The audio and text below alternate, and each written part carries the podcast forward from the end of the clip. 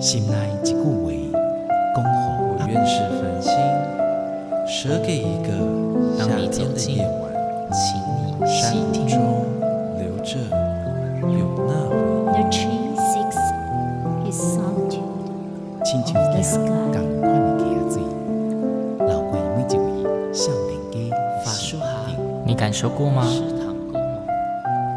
文字里所蕴含的温度。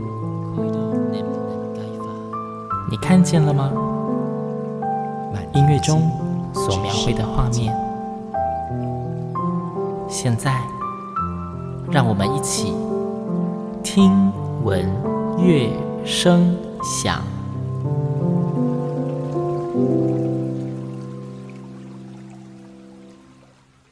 各位听众朋友们，大家好，我是新阳，欢迎收听这集节目。听众们应该都有印象，新阳经常在节目中介绍艺文演出资讯，或者是艺文团队，有时候也会在节目里面推荐很好听的歌曲给大家。当然，同时就会介绍他的作曲或是作词人。但是新阳从来没有直接邀请作曲家或者作词人来到节目中。听到这里，大家可能已经有预感。新阳既然特地这么说，代表今天的节目会有惊喜。嗯，你猜对了，新阳今天超级荣幸，我邀请到了近代的台湾文坛代表人之一鹿晗秀老师来到节目中，跟大家一起聊聊他的创作历程。鹿老师你好，新阳好，各位听众大家好，我是鹿晗秀，很高兴来上新阳的节目。对今天很高兴邀请到陆老师，因为就我知道老师您的作品非常非常的多，那想请问。老师，您自己有没有印象？你大概从什么时候开始投入诗文的创作？我从高中开始写诗，高中就开始写诗了。我在高中念呃念到高二的时候呢，接触到现代文学。嗯，那接触到现代文学，其实哈、啊，我这个世代啊，当时的阅读啊，尤其像文学作品啊，哦资源等等，其实非常少，不像现在哇。不管是学校的图书馆，或者是公立的图书馆，甚至是在课堂上，还有包括文学奖很多哈。总之，我们那个时候其实蛮平滑的啦，那都是靠自己摸索嘛。然后高二呢，接触到现代文学之后，哇，就迷上了。可是呢，我们当时学生接触文学，大部分呢是从小说开始，因为小说在告诉你，在写一个故事啊。对以前完全没有文学经验的人，嗯嗯，他一开始。我相信绝对看不懂诗的，就是看得懂每一个字，只是串起来不知道意思是什么。对 对，每一个字都懂，但每一句都不懂。对对对，每一句在干嘛都不懂。尤其是我那个年代哈，台湾诗坛可能比较主流的就是超现实主义啊、现代主义啊。嗯，那，那这个就不谈了。就是说，一开始接触文学，大部分会从小说啦居多，那其次呢可能是散文入门。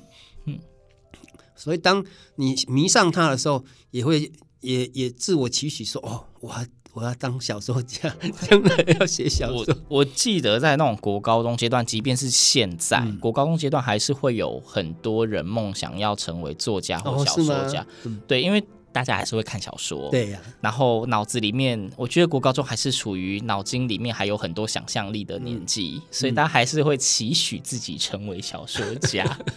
所以，其实我一开始写是写小说，嗯，啊，也写散文。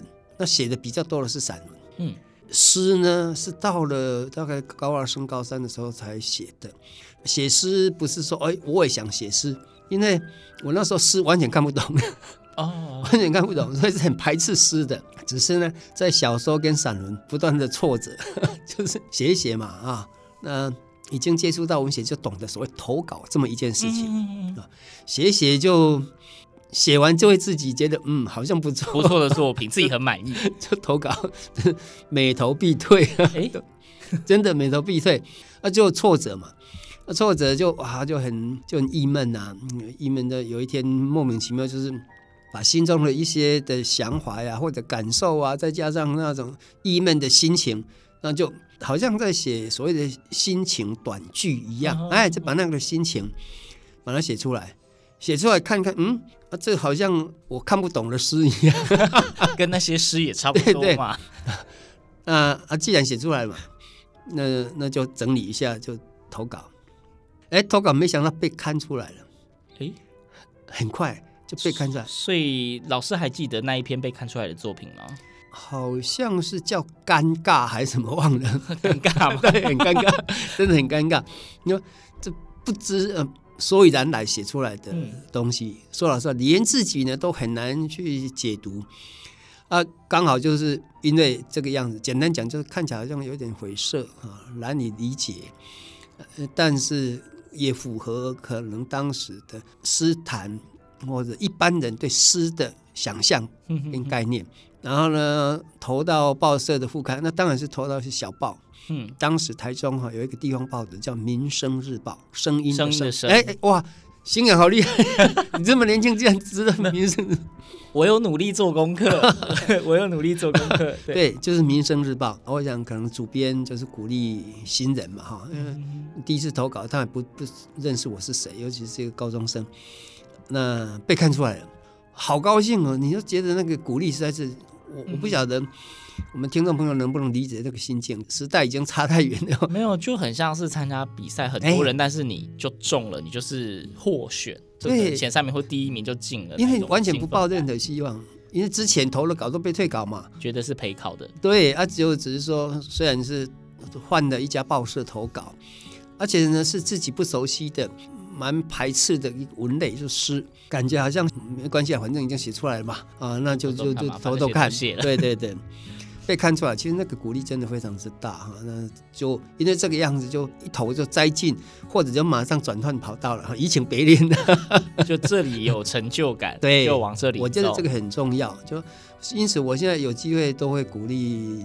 学生或什么说，呃，其实参加比赛啊，或者什么，重点不在能不能得奖，而是你从里面去得到成就感。这个成就感当然能够得奖，当然成就感更大。对啊，没有办法得奖，其实你在一个时间之内自我鞭策，或者被这个办法给制约，你一定要在这个时间之内要完成，要完成啊，要投，嗯、要寄出去啊，不然你就丧失资格嘛。对，哦，因此呢，这其实是不断在训练，说哦，我要在某一个时段之内完成一件作品。嗯，即使你不满意，但是呢，你在要寄出之前，起码做到你能力所及，可以做做做到比较好的一个程度。嗯嗯嗯嗯。几次下来，我觉得会越来越好，然后你自己越来越能够控制，就是说我要在某个时间点去完成一件作品。然后呢，因为要完成它，所以呢，我的困境是什么，或者我写的。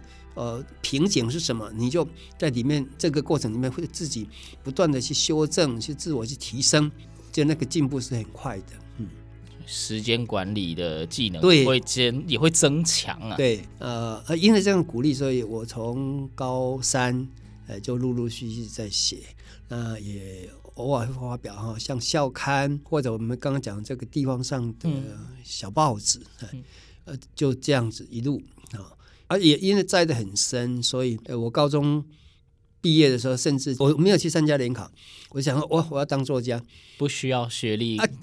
哎，对，那时候其实虽然已经开始写诗了哈，这尤其在写诗也得到一些一些鼓励，可是内心骨子里面还是希望写小说。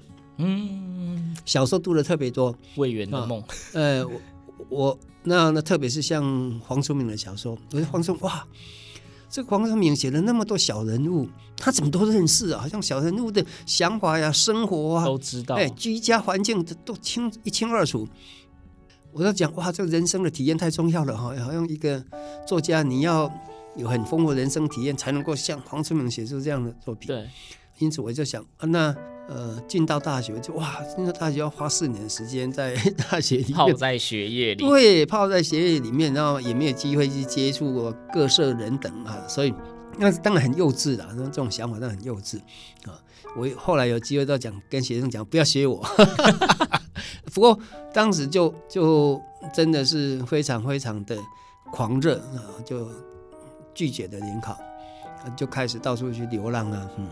确实，当然体验了一些人生了哈啊！不过后来还是乖乖的，我流浪两年之后，后来还是乖乖的去考大学。考大学。那我们聊到这里，先休息一下。嗯，星洋要为大家选播一首好听的合唱音乐。这首歌之前在节目中，新娘曾经介绍过。啊，因为刚刚我们有聊到说陆老师他曾经有流浪过一阵子，所以新娘就突然想到了这一首《彩虹》，它是上海彩虹室内合唱团的团歌。那新娘今天播放的版本呢，是由全方位音乐公司在去年由于疫情严峻的关系，他们集结了许多合唱爱好者以及几位非常知名的声乐独唱家所录制而成的云端合唱版本。那话不多说，我们就先来收听这一首温暖又美丽的歌曲吧。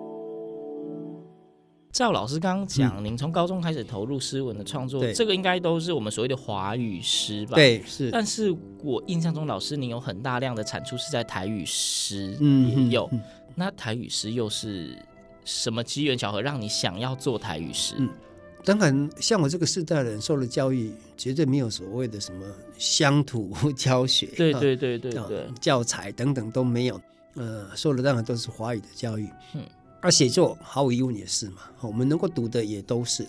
对台湾的出版界或者台湾的阅读趋势有一点概念的朋友，你就知道，我们的文学作品大概是所有的出版哈，它的销售量最差的，最差的出版内容里面呢，还有更差的，那就更边缘的就是诗集。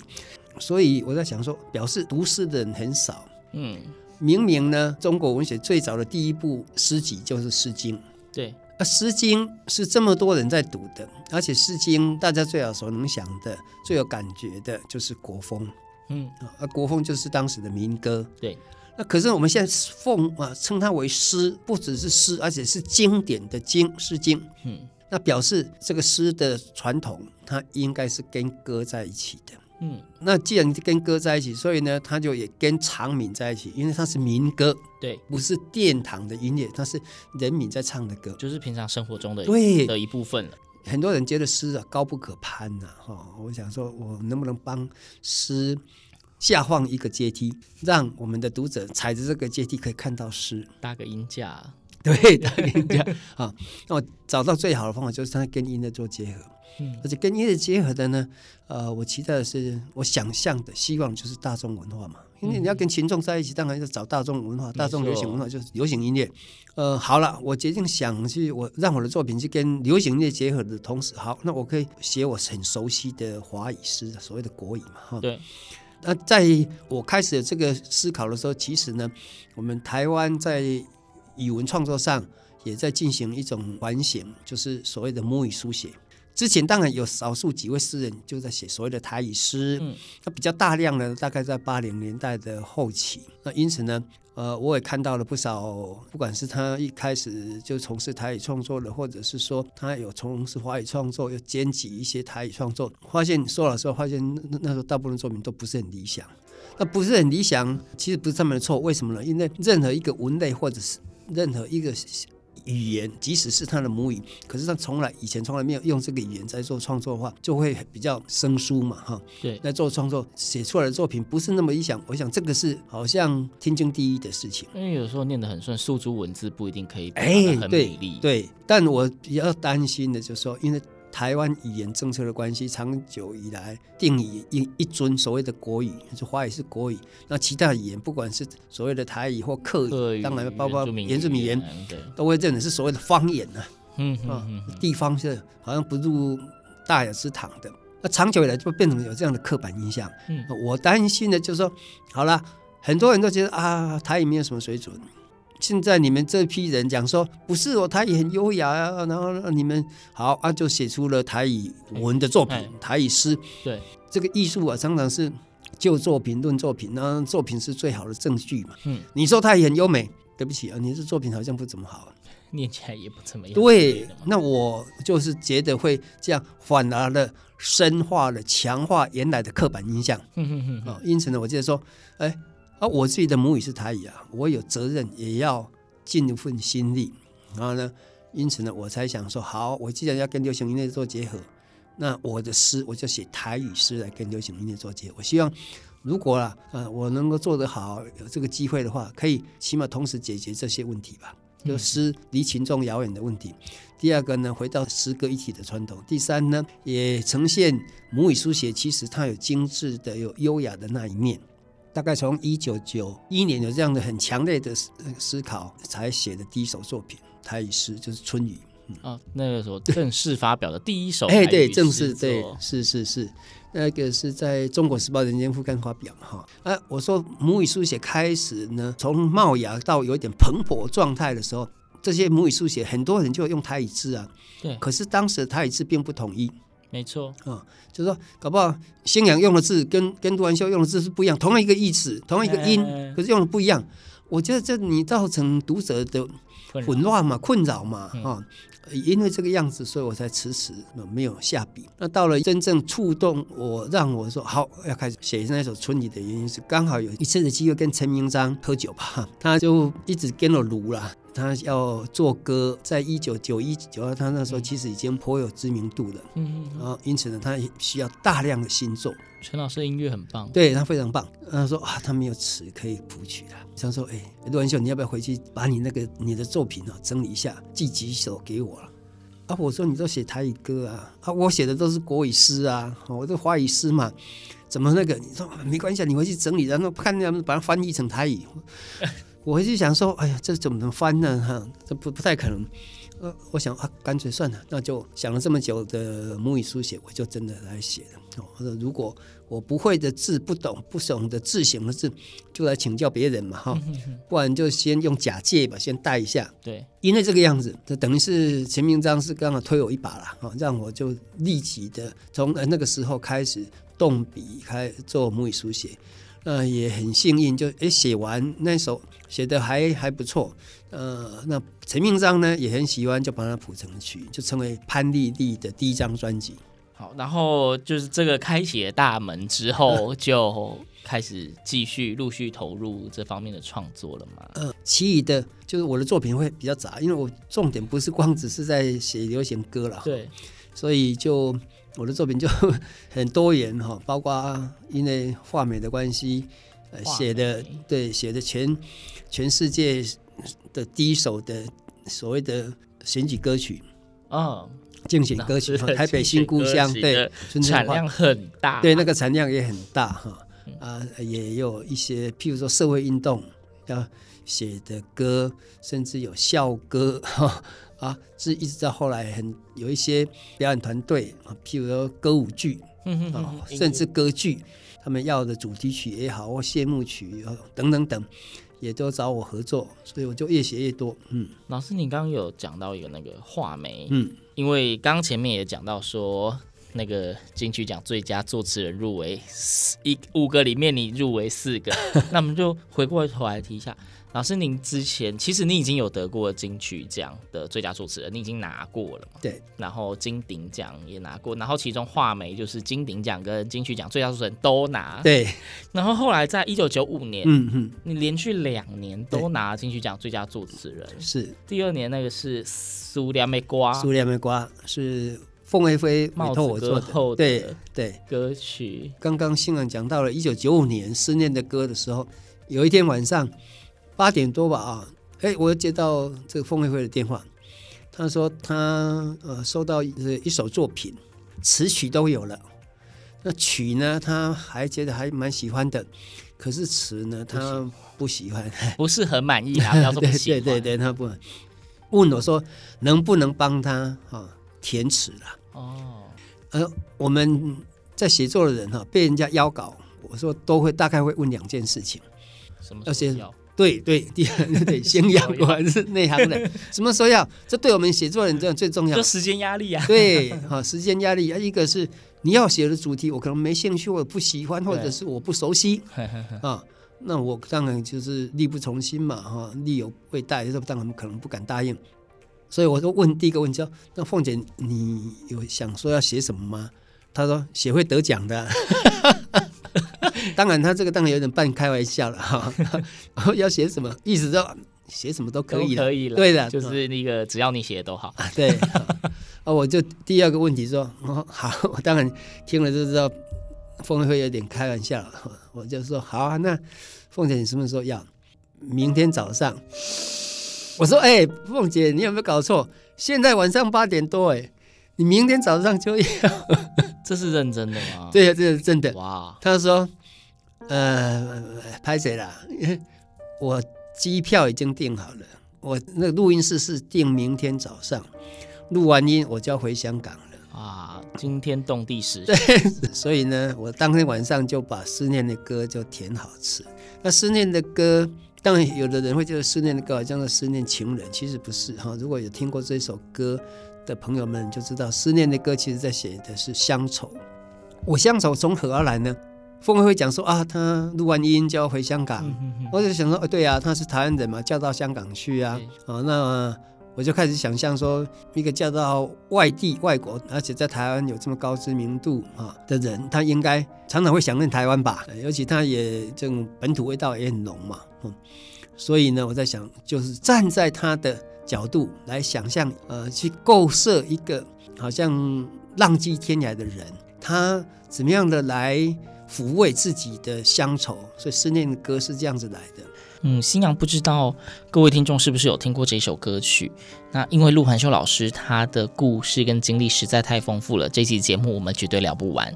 那或许新阳之后还有机会会邀请鹿晗秀老师继续跟我们分享关于他的故事。那在节目的最后，新阳决定要播放在节目里面第一次的非合唱音乐。让我们一起来欣赏这一首鹿晗修老师在十个小时以内填词完毕，并且获得金曲奖最佳作词人的作品，由帽子歌后凤飞飞小姐所演唱的《苏良美瓜》。听闻乐声响，我们下周同一时间空中再会，拜拜。